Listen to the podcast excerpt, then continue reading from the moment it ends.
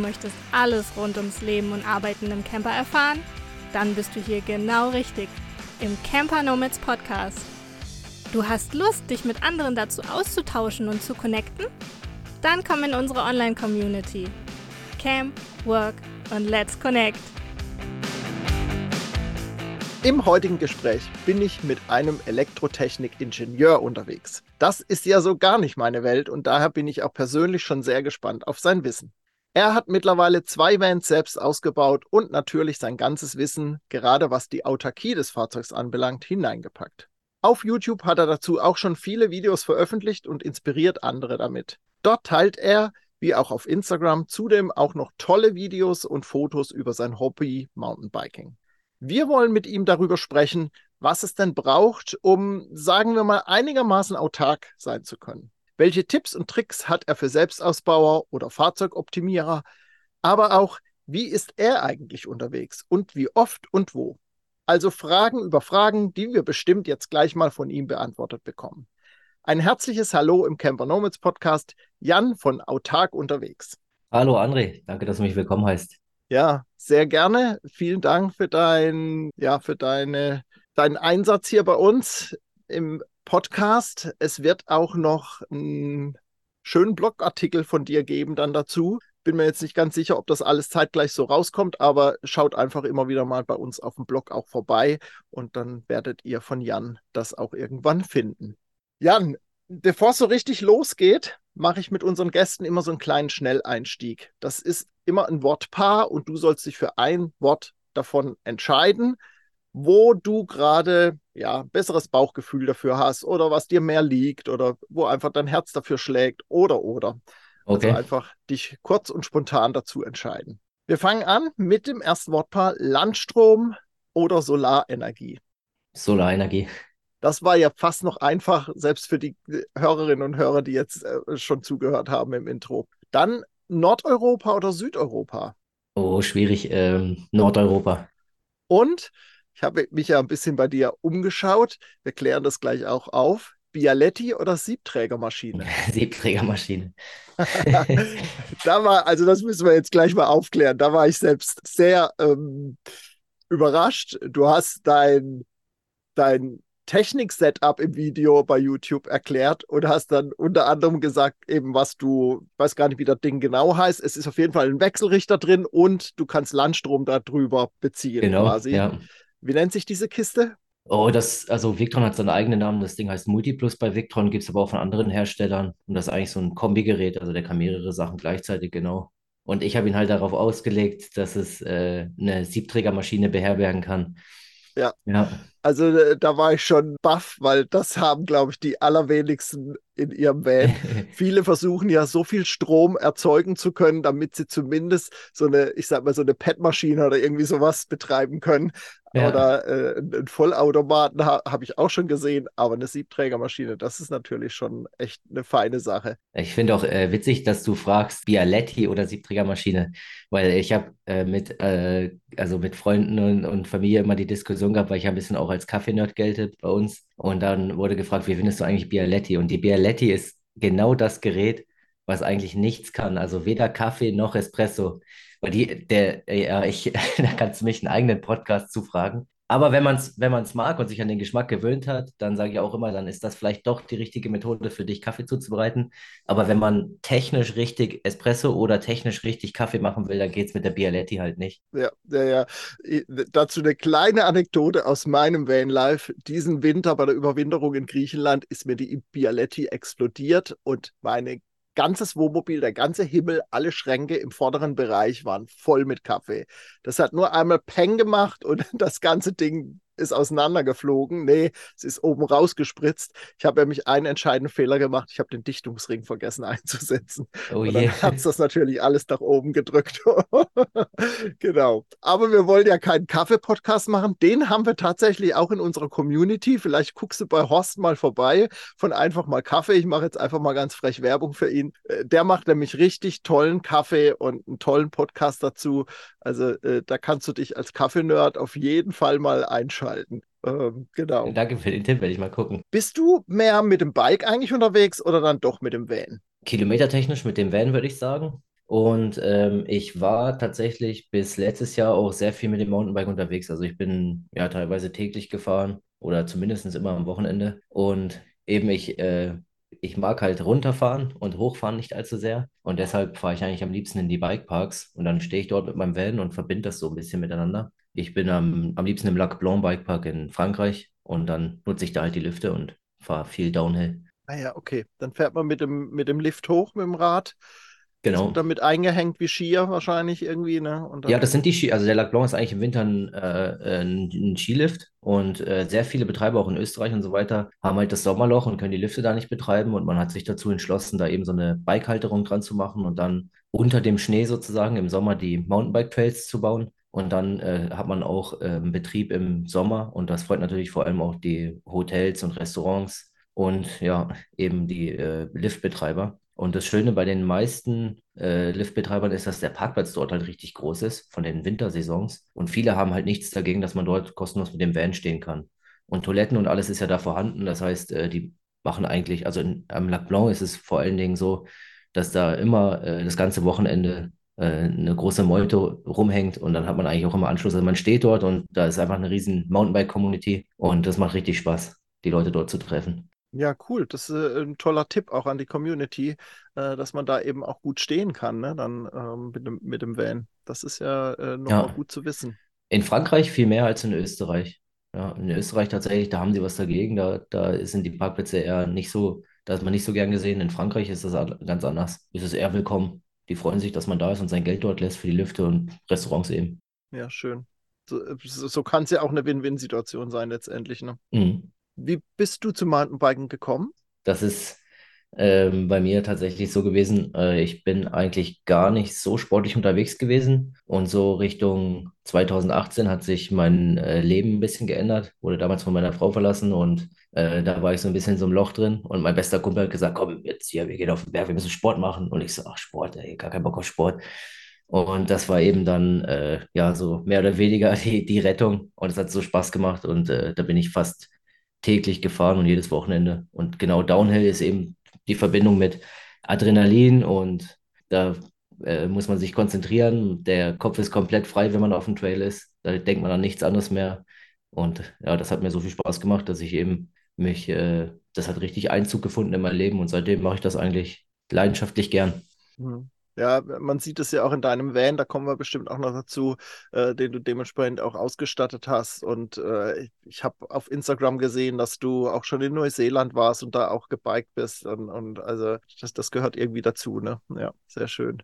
Wie oft bist du denn unterwegs? Du bist ja Teilzeit im Van, also du bist jetzt nicht dauerhaft im Van. Wie oft schaffst du es rauszukommen und wie lange sind deine Reiseabschnitte? Ist es eher kürzer oder machst du auch mal längere Touren? Genau, nee, also ich war Vollzeit im Van. Ähm, ich habe aber auch Vollzeit gearbeitet und ich habe ziemlich schnell herausgefunden, dass das eigentlich nicht so für mich ist, weil ich doch sehr vereinsamt bin in meinem Auto. Und ähm, genau seitdem, erst habe ich in einer WG gewohnt und jetzt wieder äh, in einer, in einer Wohnung. Und ich bin Vollzeitingenieur und dann habe ich natürlich nur den Jahresurlaub von äh, sechs Wochen.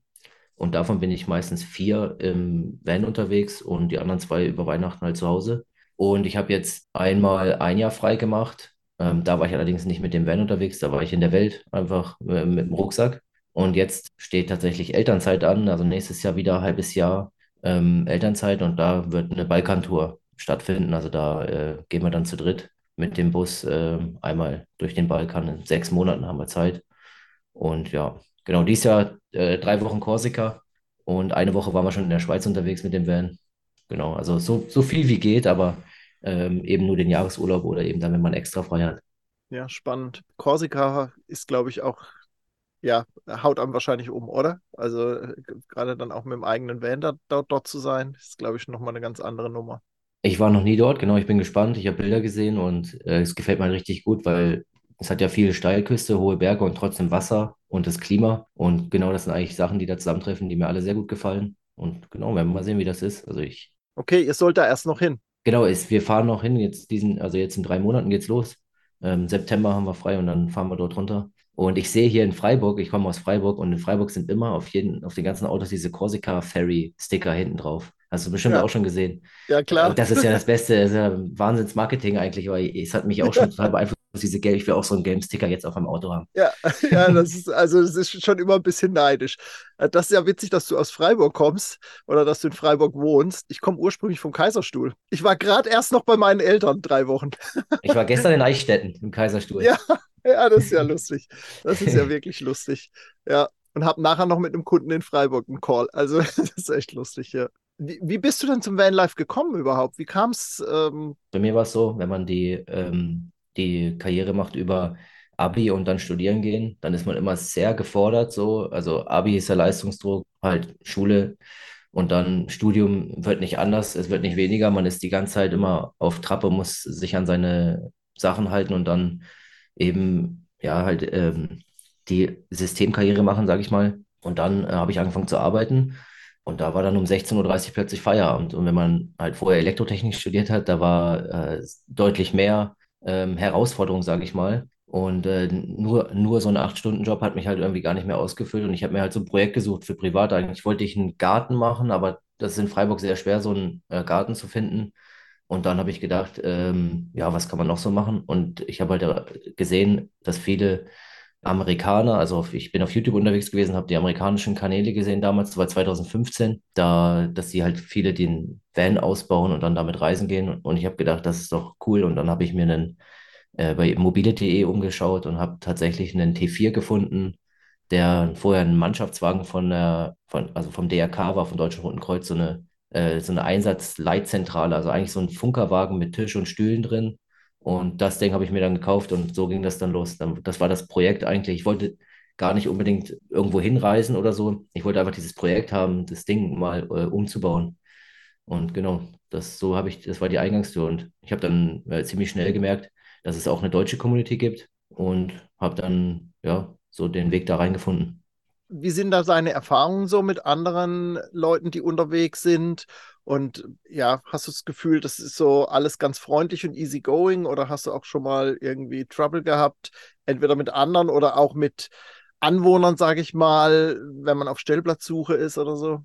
Ja, ich bin, also für mich ist der aktuelle Van eher so eine Art Enabler. Also ich bin mit dem eigentlich immer nur unterwegs, um irgendetwas zu tun. Also ich fahre meistens immer in die Berge und dann bin ich entweder auf einem Parkplatz zum Mountainbiken, wie ich vorhin schon gesagt habe, oder gehe halt mit der Family wandern oder sowas und ähm, stehe dann halt dort auch immer auf den, auf den äh, Parkplätzen und das geht eigentlich ganz gut. Was ich festgestellt habe, äh, in der Schweiz ist es ziemlich schwer, so, solche Spots zu finden und so. Ja, ich habe zumindest das Gefühl, wenn man wild campt, dass man doch immer so die Blicke und so spürt. Also ich habe noch nie Probleme gehabt, aber ich ja, man spürt manchmal so, ob man vielleicht plötzlich bei einem Bauern auf dem Grundstück steht oder äh, ob das vielleicht seins ist oder so. Ich habe dann immer das Gefühl, ich werde irgendwie jemand, jemand ist damit nicht ganz einverstanden oder so. Und das sind eigentlich die größten Probleme, die ich sozusagen selber persönlich festgestellt habe. Ansonsten habe ich eigentlich nie, also nie Stress gehabt oder so, eigentlich alles sehr entspannt. Aber ich glaube, da kommt es einfach auch darauf an, wie, wie man in den Wald ruft, ne, wie man sich verhält quasi vor Ort, äh, ob man da eben was weiß ich, alles auspackt. Und also es gibt ja mittlerweile alle möglichen, alle möglichen Darstellungen, wie sich die Menschen da benehmen im Van oder im Camper. Das ist schon verrückt. Und ich glaube, wenn man da irgendwie offen durch die Welt geht, dann hat man auch wenig Probleme. So ging es mir letztendlich die letzten fünf Jahre auch. Also, ja. Und bist du gut vernetzt sage ich mal, in der Community. Das ist ja oft auch so ein bisschen eine Blase, wo man sich drin bewegt.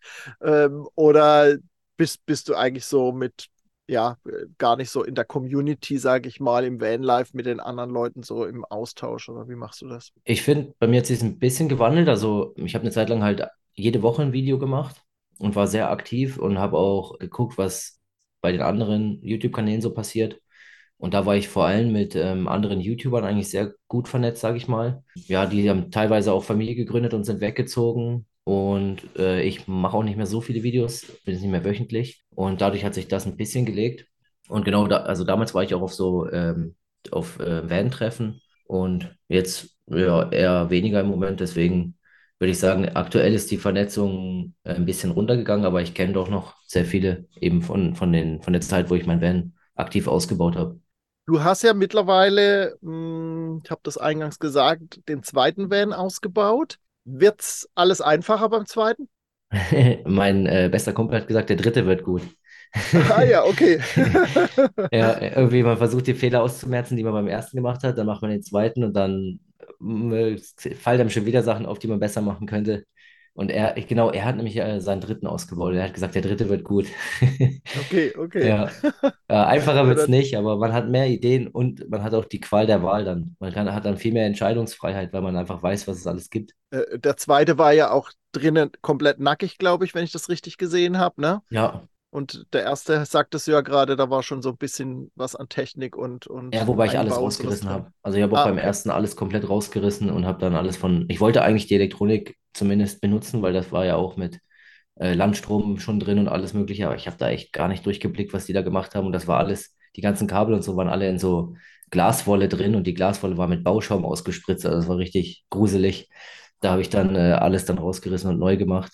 Und der zweite war ein GLS-Transporter der ähm, 80.000 Kilometer im zweiten Gang durch München getreten wurde. Und das war interessant, der war nicht ganz nackig, er hatte nämlich schon eine Isolierung. Und zwar waren diese GLS-Paketzettel in den Holm drin. Also die, die GLS-Fahrer haben immer diese äh, Ich bin nicht da äh, Paketzettel in die Löcher von dem Bus gesteckt. Und der war, also da war bestimmt, keine Ahnung, 100 Zettel drin oder sowas. Also war schon ein bisschen isoliert. Leider ist das zulässige Gesamtgewicht schon voll, weil die ganze Kiste ist mit Papier zu. Genau so. Okay. Du hast es jetzt gerade gesagt. Was sind das denn für Fahrzeuge gewesen? Du hast gesagt, den T4 und der zweite, der GLS-Transporter. Was ist das jetzt für einer? Ja, das ist ein Crafter mit Stehhöhe und auch ein bisschen länger. Also ich glaube, der heißt äh, H2L4, wenn ich mich nicht irre. Also der überlang und halt Stehhöhe. Nicht der ganz super hohe, sondern der, ja, ich glaube H2 ist es. Zwei oder 1,80 Meter achtzig innen drin oder so in die Richtung. 1,90 Meter neunzig sowas. Ja. Und hast du, du hast klar von deinen Erfahrungen aus vom ersten Ausbau hast du profitiert, aber hast du noch mal dich bei anderen umgeschaut, wie die das gemacht haben oder wie, wie bist du vorgegangen, um dann praktisch auch zu lernen und das, das zu optimieren?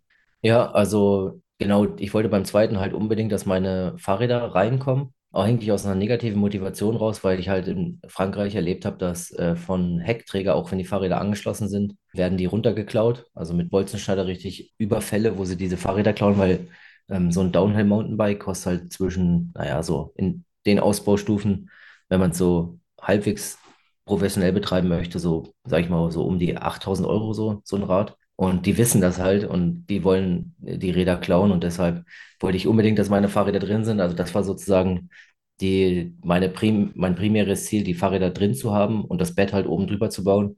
Und so hat sich eigentlich im Grunde genommen die Raumaufteilung schon so mehr oder weniger ergeben. Küche wollte ich halt eine etwas größere haben als in dem T4. Das heißt, es war dann Prio 2, dass ich vernünftig kochen kann und Arbeitsfläche habe und viel mehr Platz bleibt dann fast gar nicht mehr übrig. Dann kann man sich noch aussuchen, wo man sitzen will. Okay, macht man da die Küche oder sitzt man hier? Und der Rest äh, ist eigentlich schon, hat sich dann schon ergeben. Mhm. mhm. Hast du auch eine Dusche drin? Ich hatte eine Dusche geplant, ich hatte sogar schon die Rohre gelegt, Warmwasser und Kaltwasser für innen drin. Und ich hätte eine 70 mal 70 äh, Dusche eingebaut, mit, die man so etwas ausklappen kann. Und wenn man sie nicht braucht, kann man sie etwas äh, zuklappen, also nicht komplett, aber so halb. Der, das No-Go-Kriterium war dann, dass ich für die Dusche hätte eine Hebeanlage gebraucht, damit ich das Abwasser rauspumpen kann. Die, der Bli ich habe es mal mit Kartons erstmal aufgebaut und habe dann gemerkt, dass ich innen drin gar kein Raumgefühl mehr habe. Die Dusche, die Duschwanne wäre eine Maßanfertigung gewesen, die war ziemlich teuer und ich habe noch gehadert mit dem Bestellen. Und ich war dann schon einen Monat unterwegs ohne Dusche und ich habe gemerkt, ich brauche das Ding gar nicht.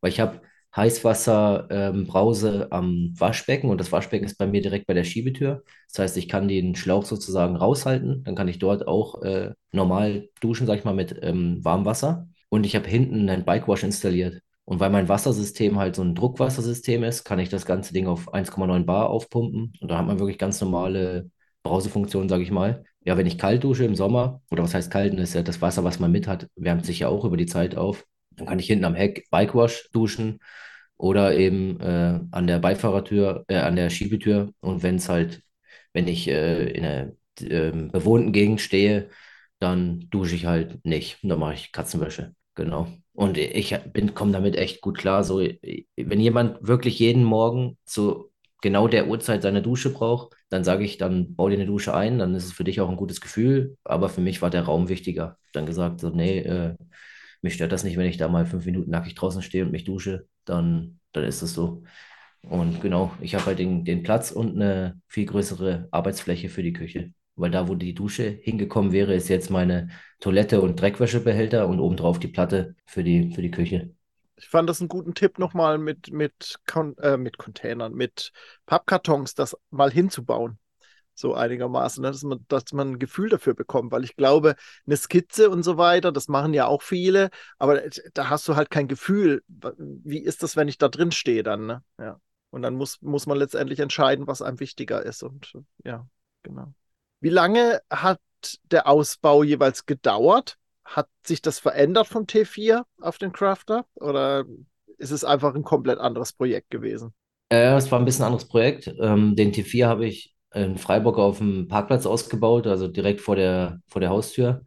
Und dann habe ich äh, immer nur am Wochenende dran gearbeitet oder eben, wenn ich mal ein langes Wochenende frei hatte oder so, also immer nur die Zeit, die ich gerade aufbringen konnte. Und ich bin sehr viel im Baumarkt gefahren. Also da war auch eine Menge Blindleistung drin, weil man musste auch immer wieder eine Schraube holen oder einem fehlt, was weiß ich, ein Bohrer oder der Holzleim geht aus oder sonst irgendwas. Dann fährt man wieder im Baumarkt.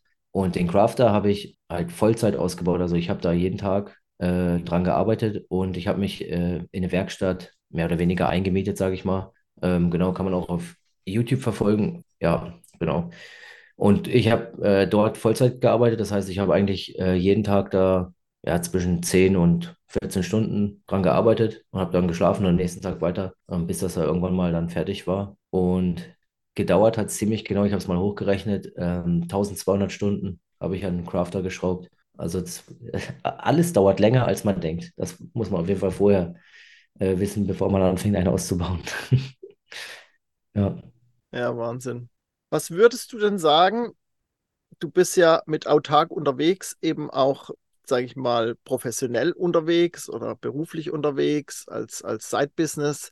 Welche Module braucht es denn, um einigermaßen autark sein zu können? Was würdest du jemandem sagen, der entweder sein Fahrzeug ausbaut oder vielleicht optimieren will? Was muss man so haben an, ich sage mal, in Anführungszeichen Grundausstattung, damit man autark unterwegs sein kann?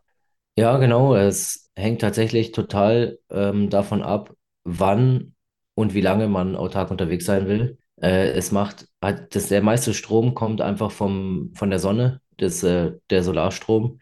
Und äh, meine Anlage ist so gebaut, dass sie mir eigentlich jeden Morgen, wenn ich eigentlich nur sehen will, ob die, äh, ob die Sonne scheint und mir der Akku geladen wird, dann ist er schon voll. Also es geht so schnell, der ist morgens immer voll. Und ich hatte trotzdem, also mit genau der gleichen Anlage war ich in äh, Norwegen unterwegs Richtung Ende des Jahres und dann klappt das gar nicht mehr so gut. Also das ist echt eigentlich der größte Einflussfaktor, dass man wissen will, äh, dass ich eigentlich immer meine Kunden frage, wann willst du auch unterwegs sein und willst du in Norden fahren oder bist du eher der äh, in Portugal Überwinterer? Und dann kommt natürlich auch noch darauf an, wie viel ähm, Grundlast du hast, also wie viel Strom verbrauchst du auf jeden Fall jeden Tag so. Da hatte ich zum Beispiel einen, der, der wollte einen Streaming-Van machen. Also der ist Zocker, äh, der zockt leidenschaftlich gern Computerspiele und der streamt das äh, ins Internet hoch. Das heißt, der hat einen ziemlich hohen Stromverbrauch, weil er hat einen riesengroßen Bildschirm und eine ähm, ja, moderne Grafikkarte, die so viel äh, Strom braucht und einen richtigen Desktop-Rechner und äh, dann noch die, die Streaming-Geschichte mit äh, Webcam und Internet und alles.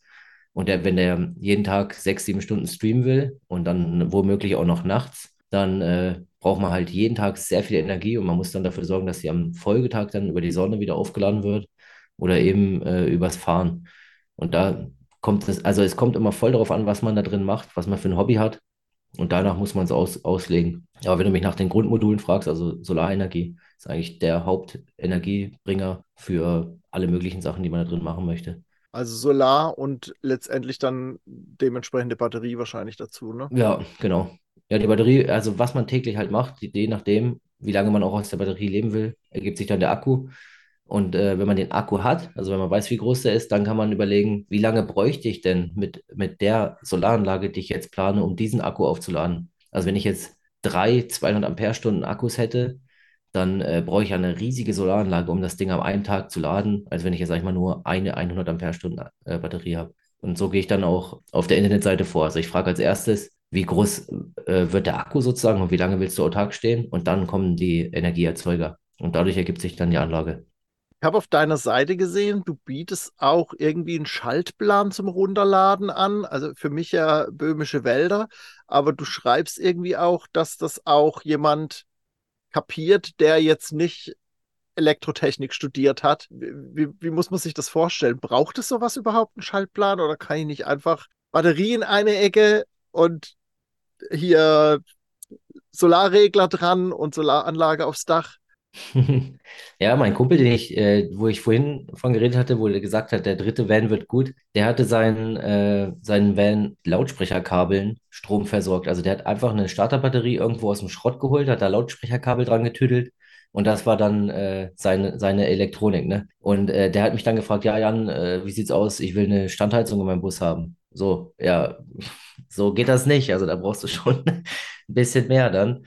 Und also man, wenn man ganz rudimentär seinen Bus ausbaut, kommt man vielleicht noch ohne aus, aber sobald du mehr als nur Licht haben willst, also alleine schon einen Kühlschrank oder sowas, brauchst du schon ein bisschen äh, mehr Grundlagen, sage ich mal, und dann ist so ein Schaltplan schon ziemlich wichtig. Ja, ähm, ich habe das gerade erwähnt, autark unterwegs. Du bist nach wie vor als Elektrotechniker Vollzeit angestellt und machst das als Side-Business oder wie ist da im Moment die Aufteilung? Also ich habe das, ne, also man muss ja bei jedem äh, Arbeitgeber seinen Nebenjob angeben. Das habe ich also alles offiziell. Ich bin da äh, als Nebenjob sozusagen äh, tätig. Und ich habe, bevor es die Internetseite gab, eben die YouTube-Videos gemacht über Elektroniken und da gab es immer zig Kommentare und die Leute haben gesagt, hey, mach mal mehr davon, äh, ich muss noch mehr wissen. Äh, das ist äh, super interessant, was du da machst. Es gibt nicht viel so online. Und ich, also viele haben sich einfach für diese Elektronikgeschichte interessiert. Und weil es ja auch genau mein Steckenpferd ist, habe ich dann ein paar mehr Videos davon gemacht und dann gab es immer noch mehr Rücklauf. Also und dann äh, hat es dazu geführt, dass ich dachte, ja, komm, da kann man ähm, mit Sicherheit auch was Besseres machen, so dass, dass äh, man kann vielleicht ähm, anbieten, so als Beratung sowas zu machen. Das habe ich dann gemacht. Und ohne dafür Werbung zu machen, sind sehr viele Leute direkt auf mich zugekommen und haben dann per E-Mail eben Beratung bei mir eingefordert, sage ich mal. Und das habe ich gemacht. Und ich habe ziemlich schnell festgestellt, dass die Fragen, die dort gestellt werden, eigentlich immer die gleichen sind. Also die, die Routine bei den Kunden hat sich nur wenig unterschieden und die wollten ganz unterschiedliche Anlagen haben am Ende, aber die Fragen, um dahin zu kommen, waren immer ziemlich ähnlich. Und die Idee war dann, dass man jetzt äh, die, Online-Seite so macht, dass im Grunde genommen alle Fragen schon beantwortet sind und dass man dann am Ende einen wirklich guten Schaltplan mit einer Anleitung bekommt, dass man damit auch was anfangen kann und das in seinen, in seinen Van einbauen kann. Und so ist, genau, das war die Idee dahinter. Und dann ähm, habe ich das mal auf dem Zettel aufgezeichnet und habe dann meinen alten Mitbewohner gefragt, ob er Lust hätte, sowas zu programmieren. Und dann ist es plötzlich losgegangen und gewachsen und es war tatsächlich am Ende viel mehr Arbeit als gedacht. Aber ja, einige, sagen wir mal 100 Stunden, einige 100 Stunden später ich glaube, es sind 128 Schaltpläne, die ich da gezeichnet habe, die im Hintergrund sind, die man so gar nicht sieht, aber die man sich durch Durchklicken dann bekommen kann. Genau, ist das, ist das Ding entstanden und ja, das ist jetzt ganz neu online. Also ich habe noch, also einen Monat gibt es das jetzt. Ich glaube, es haben vielleicht ähm, 400 Leute bisher genutzt. Und ja, ich bin gespannt, wie das, äh, wie das weiterhin ankommt. Und ähm, genau, ich versuche damit auch gerade etwas Geld zu verdienen, also dass es halt wieder zurückkommt, weil ich habe auch einige tausend Euro da reingesteckt und es sieht so aus, als wenn es nicht funktioniert, dass es äh, kostenlos angeboten wird. Weil meine Hoffnung war ja, ich biete das einfach kostenlos an auf Spendenbasis und ähm, ja, ich, ich habe mich halt davor gesträubt, eine Paywall reinzumachen, also sprich eine, eine, äh, am Ende, hey, alles toll konfiguriert, super und jetzt zahl mir bitte 50 Euro, sonst geht es hier nicht weiter. Das wollte ich eigentlich nicht machen, weil ich wollte, dass man das Ergebnis sieht und dann davon so überzeugt ist, dass man sagt, okay, hey, der hat so viel Arbeit reingesteckt, und das ist so super, es hilft mir so viel weiter. Äh, da gebe ich jetzt eine kleine Spende zurück.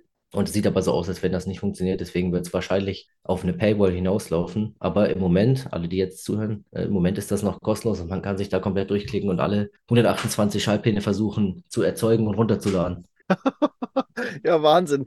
Ja, das ist immer schwierig mit sowas, ne? Aber toll, dass du da so offen auch drüber erzählst, weil ich glaube, das ist auch für den einen oder anderen, der irgendwelche Projekte vorhat, auch gut mal zu hören, wie man sowas auch starten kann und ja, wie man da vielleicht auch ja irgendwie anders mal vorgehen kann.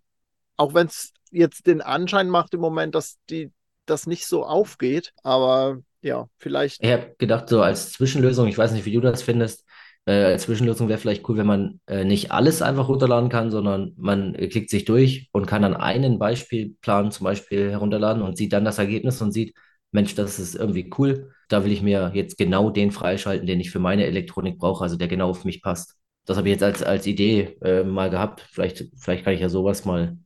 Äh, naja, das kann äh, ein Anreiz auf jeden Fall sein, dann ähm, den eigenen Plan zu kaufen letztendlich, ne? Dass man schon mal sieht, wie das Ganze eigentlich modellhaft abläuft und ja, wie, wie, wie mir das, welchen Mehrwert mir das bringt letztendlich, ne? Ja. Das heißt, du machst aber nach wie vor Beratung, wenn das jemand möchte, oder bietest du das gar nicht mehr an? Ja, doch, doch. Genau, das mache ich auch noch. Also es gibt äh, auch ähm, Kontaktformular und dann kann man schon mal äh, dann auf, wenn man auf Kontakt klickt, dann sehe ich auch, was für eine Anlage hat man sich konfiguriert. Und dann kann man dazu natürlich weitere Fragen stellen und dann per E-Mail oder Telefon mit mir sprechen. Hm. Was ich noch nicht, was ich nicht mache oder was ich noch nicht mache, ist Anlagen halt wirklich einbauen. Weil äh, das ist nicht der Sinn von autark unterwegs, sondern das ist eigentlich Hilfe zur Selbsthilfe.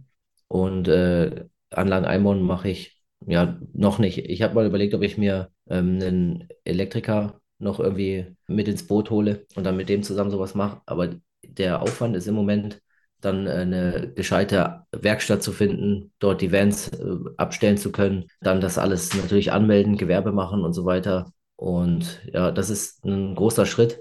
So weit bin ich noch nicht, könnte vielleicht irgendwann noch kommen. Und die Anlagen, die ich bisher gemacht habe, also auf, den, auf der Seite sieht man auch Referenzen, ähm, sind so zehn Anlagen, die ich selber gebaut habe. Die habe ich alle halt auf meinem Parkplatz gemacht. Und das frisst halt ein ganzes Wochenende. Und dann äh, stehe ich auf meinem Parkplatz und am Montag gehe ich wieder in die Arbeit. Und deswegen äh, ist im Moment äh, Einbau nicht drin, aber vielleicht kommt das nochmal irgendwann.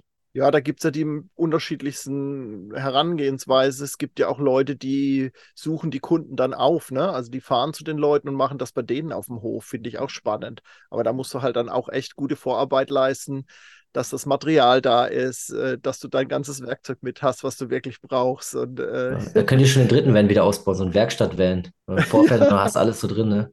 So ein Handwerkerauto. Auch cooles Projekt, auch eine cool. Ja, ja es, es gibt ja so Leute mittlerweile, äh, die das auch machen und auch erfolgreich machen und davon leben. Also ich glaube, der Markt ist nach wie vor da. Also es hieß ja dann mal, wenn die Pandemie zu Ende ist, dann geht das alles wieder zurück und so. Also ich merke davon noch nichts, dass da was zurückgeht. Auch wenn man, wenn man unterwegs ist, wie viele, wie viele Wohnmobilisten man trifft, Vanlifer, wie auch immer. Das ist, das ist schon irre. Und das wird wird irgendwie gefühlt nicht weniger, habe ich so, ja. Ja, was ich noch kurz hinzufügen kann zu deiner Frage vorher wegen Beratung. Äh, auf der Internetseite, die Schallpläne sind alles Schallpläne, die Victron-Geräte beherbergen. Und äh, manche Leute wollen aber ganz andere Geräte einbauen, zum Beispiel Photronic oder sowas. Und das mache ich halt auch. Also die, da habe ich keine Schallpläne, weil äh, die Internetseite funktioniert nur auf diesen, auf diesen Geräten. Aber ähm, ich kann dann sozusagen individuelle Schallpläne auch malen von, von anderen Firmen, also von anderen Geräten halt. Nur noch als Information hinten dran. Ja, das ist ganz gut zu wissen. Aber ich glaube tatsächlich, dass wer jetzt Interesse hat an dir und deinen Sachen, der kann eben auch Kontakt aufnehmen. Und wenn er irgendwas nicht findet, was er aber braucht, dann soll er dich anschreiben und du wirst eine Antwort geben, ob du das machen kannst oder nicht. Und dann äh, wird man weitersehen. Ne? Also wir verlinken auf jeden Fall alles in den Show Notes, deine ganzen Accounts. Es gibt ja einmal den Autark unterwegs und jetzt habe ich den Namen vergessen. Olive Tree, genau, der YouTube-Kanal. Olive Tree, genau. Das ist ja dann ja mehr so der Freizeitkanal, sag ich mal, oder? So habe ich es wahrgenommen. Ja, also so ist es losgegangen. Also das ist eigentlich der Haupt-YouTube-Kanal, war immer Olive Tree. Es gibt auch gar keinen Autark unterwegs YouTube-Kanal, es gibt einen Autark unterwegs Instagram-Account und eben die Internetseite. Und das war einfach nur, weil da geht es nur um Elektronik und das wollte ich so ein bisschen raushaben aus dem Olive Tree geschehen. Und genau, kann man so sagen, vielleicht Freizeit, ja, und, und äh, eben Elektronik. Ja, das verlinken wir alles. Und dann gibt es eben, wie gesagt, noch den Blogartikel, wo wir dann auch noch mal sicherlich detaillierter über Elektrotechnik und so weiter von dir lesen können. Äh, da bin ich dann auch ganz gespannt drauf. Jan, ganz, ganz herzlichen Dank für dieses spannende Gespräch, für deine Infos. Ähm, einmal so zum, zu deiner eigenen Person und deinem Leben, wo du ja auch sehr offen drüber gesprochen hast, aber eben auch zu deinem Wissen hier zur zum Van-Ausbau, zur Elektrotechnik. Ganz, ganz lieben Dank dafür. Sehr gern. Danke für die Einladung. Ist die halbe Stunde schon rum? Ich habe die, hab die Uhr gar nicht im Blick. Äh, wir sind schon über eine halbe Stunde, aber das ist auch völlig okay, weil ich glaube, aus dieser Folge können ganz viele Hörerinnen und Hörer auch ganz viel mitnehmen. Also vielen Dank für deinen Mehrwert. Sehr gern. Ja, und euch lieben Hörerinnen und Hörern sage ich natürlich auch wieder Dankeschön fürs Einschalten beim Camper Nomads Podcast und bis zur nächsten Folge sage ich Tschüss.